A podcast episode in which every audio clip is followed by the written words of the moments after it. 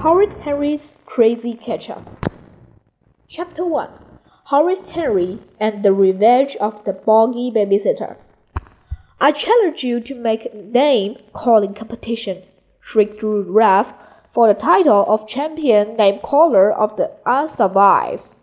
Ha ha, thought Horrid Henry.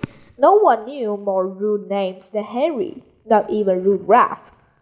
You're on, said Horrid Henry. Woofy, Pony, Smelly, Whiffy, Stinky, Ricky, Farty, um, um, said Ralph. Um, it's not a name. Crowd Henry. Na na na na na. I am champion. Shut up, I'm thinking, said Ralph. Pooh Brisk. Gloppy Gloop. Smell-o-vision. Dog Ruff. Dodge Ruff? That's not a word, said Ralph. It's two. It's not.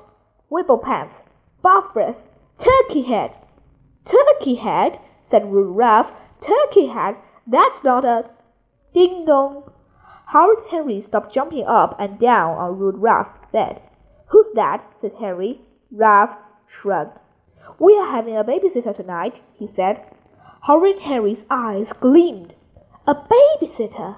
Yeah, what could be better than a sleepover at Ralph's with a babysitter? He'd yet to meet one he couldn't tame. After all, he wasn't called the bulldozer of babysitters for nothing.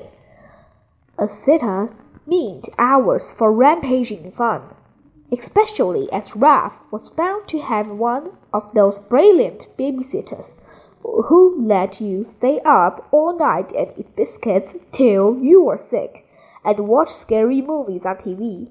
The kind his mean, horrible parents never, ever got here for him. Great, said Harry. Whom?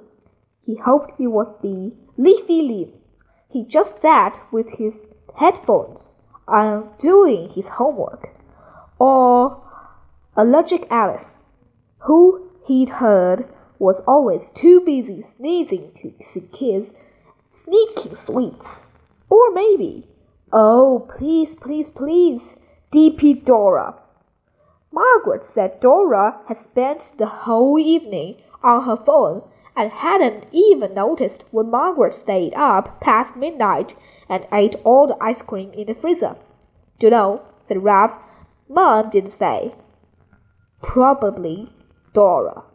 Yes, thought Horrid Henry, and Mom's baked a chocolate fudge cake, said Ralph. All for us, said Harry. Nah, said Ralph, just a slice each. Ralph looked at Harry. Harry looked at Ralph.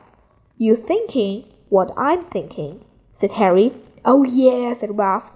They could guzzle the whole cake and blame it on the babysitter.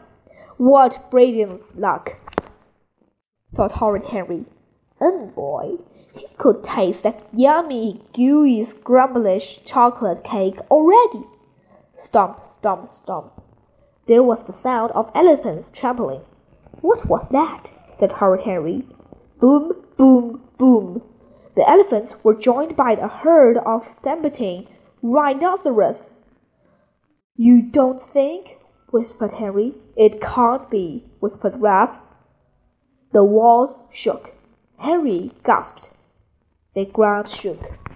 Ralph glooped. We'd better go and see, said Ralph. Harry and Ralph crept down the stairs and peeked around the door. Ah! Stomping towards them was the biggest, meanest, ugliest, hideously horrible thing Harry remembered from his worst nightmares. Enormous can mashing arms, check enormous spiky head, check. Enormous hairy hating eyes and child chewing fangs, check. It was Rabid Rebecca, the boogie babysitter, risen from the swamp, where she trashed around with the Loch Ness monster and the creature from the Black Lagoon. When you said you were having a babysitter, you never said it would be Rebecca, hissed Horrid Henry. I do know, whispered Ralph. We are doomed, moaned Horrid Henry. Where's the food? blowed Rebecca. Ralph's mom pointed to the kitchen. The boys can have a small slice of the cake each, she trailed. Be good. She shouted over her shoulders as she escaped. Then Rebecca saw Henry. Henry saw Rebecca. You, said Rabid Rebecca. Her evil eyes narrowed. Me, said Horrid Henry. Last time he met Rabid Rebecca, they'd had a fight almost to the death. Henry had hoped never to have a rematch.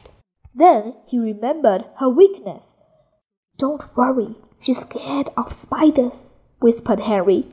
All we have to do is find some. And don't get any ideas about spiders, said Rebecca. I brought my friend Rachel. Nothing scares her. Henry gasped as a terrifying field cast a black shadow over the sitting room. Rancid Rachel was even tougher looking than Rabid Rebecca. Rancid Rachel glared at Harry and Ralph. Her fangs gleamed. If I were you, I'd get straight upstairs to bed, growled Rachel. That way I won't step on you by mistake. But what about my chocolate cake? squeaked Ralph. My mom said, Our cake, you mean, said the Bogey babysitters. Don't you touch that cake, squeaked Ralph. Yeah, said Horrid Henry, or else. Rancid Rachel cracked her knuckles. Or else what? she snared. Horrid Henry took a step back.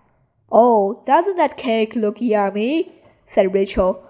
Don't you think, Bex? Yeah, said Rabid Rebecca. I can't wait to eat it.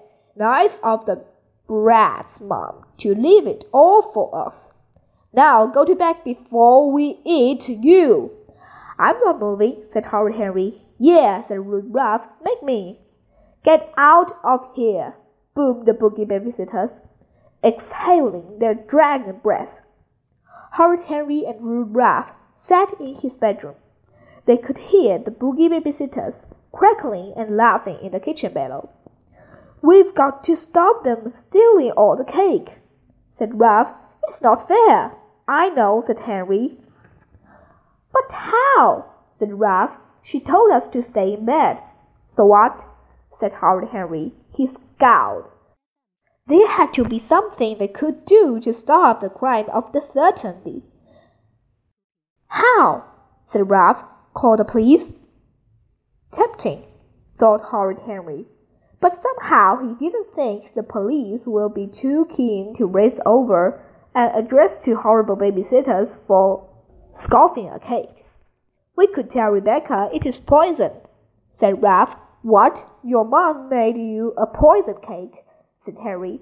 Don't think they'd believe you. Rude Ralph hung his head. It's hopeless, said Ralph. Now we won't get any.